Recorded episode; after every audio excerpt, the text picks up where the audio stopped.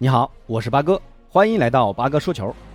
今天凌晨，巴萨官方宣布哈维成为球队新一任主教练，双方签约两个半赛季。在公告中还特意提到，这是命中注定的，欢迎回家。从公告中看出，巴萨对于哈维的回归是非常期待的。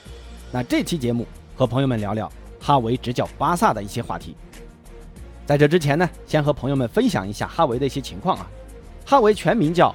哈维·埃尔南德斯·克雷乌斯，一九八零年一月二十五日出生于加泰罗尼亚地区特拉萨。小时候加入拉玛西亚青训营，球员时期呢为巴萨效力十七个赛季，被称为巴萨和西班牙的中场大脑，为巴萨出场七百六十七次。本来梅西是最有可能打破这一记录的啊，很可惜啊，这赛季梅西离开了巴萨，所以哈维至今保持着巴萨的出场记录。在巴塞罗那效力期间，哈维总共为巴萨赢得了二十五座冠军奖杯，其中包括四座欧冠的冠军奖杯。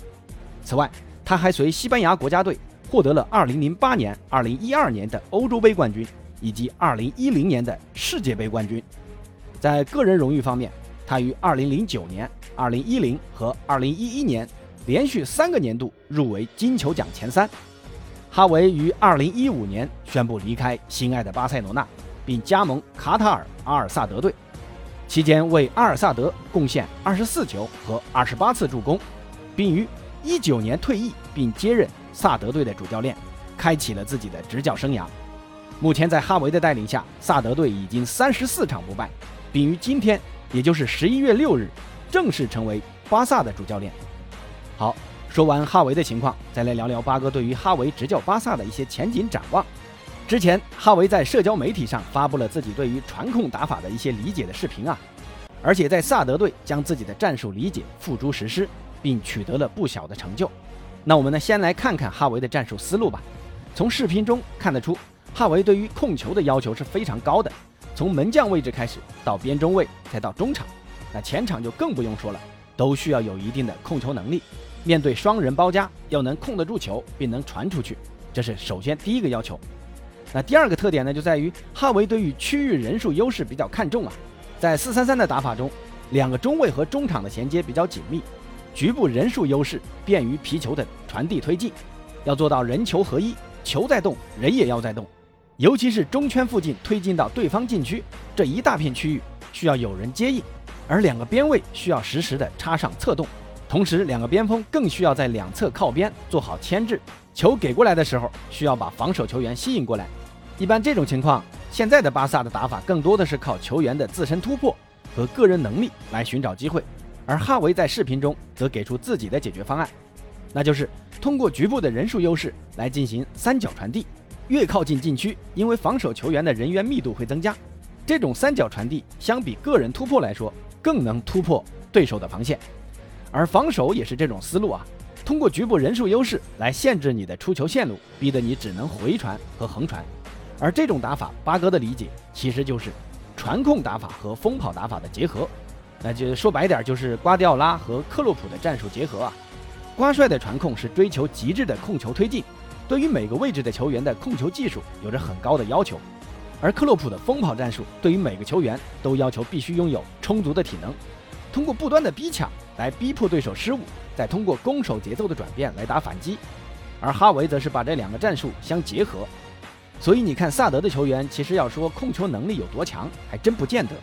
但传出的几个萨德的进球视频看得出啊，萨德的球员在进攻时，所有球员都是在快速移动中。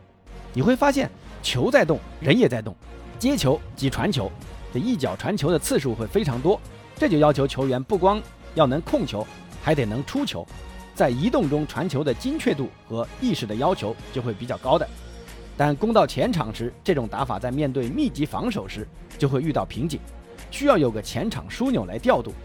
以前在巴萨时，哈维就是这个角色啊。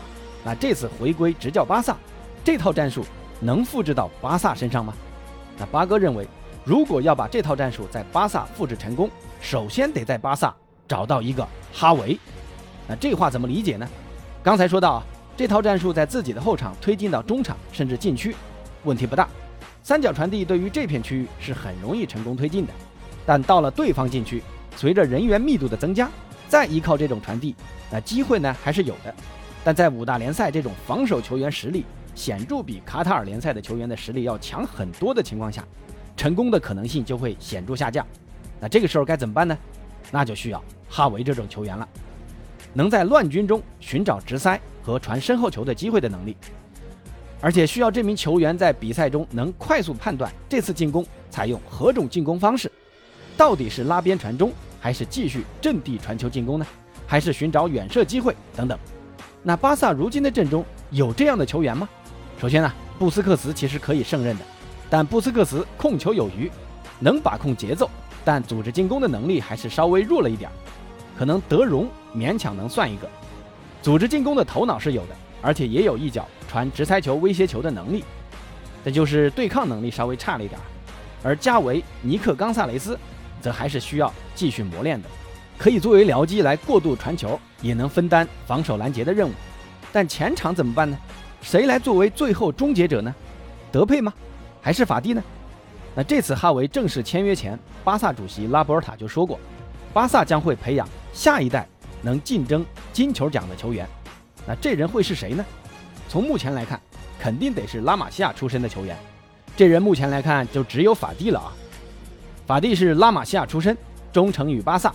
潜力十足，都符合巴萨重点培养的特质啊，而且也继承了传奇的十号球衣，所以法蒂将会成为这半个赛季哈维最为倚重的前场终结者。但巴哥预测哈维还会需要引进一个中锋，之前传闻要租借斯特林，我觉得这个不太可信啊。斯特林的位置和风格跟法蒂还是有一部分重叠的，单纯打中锋效果其实不大啊。如果阿奎罗没受伤，倒是可以打这个位置的。那现在转会市场看下来，可能也就卡瓦尼会是一个不错的选择，而又又又受伤的登贝莱，预计在哈维的阵中会起到重要作用，在右边锋的位置上可以很好的适应哈维的战术。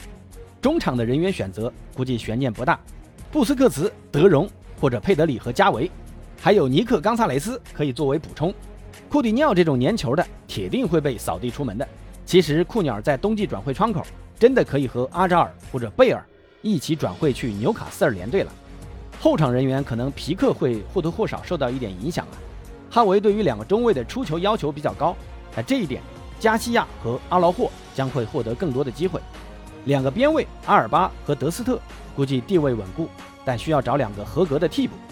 那说了这么多，哈维在巴萨的前景真的就一片光明吗？八哥认为有点不太见得啊。首先，传闻主席拉波尔塔对于哈维还是有点不太满意的。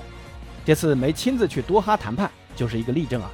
对于哈维的回归，更多的是迎合巴萨球迷和会员的要求，而且这次合同只给了两年半，也多少存了点观望的意思啊。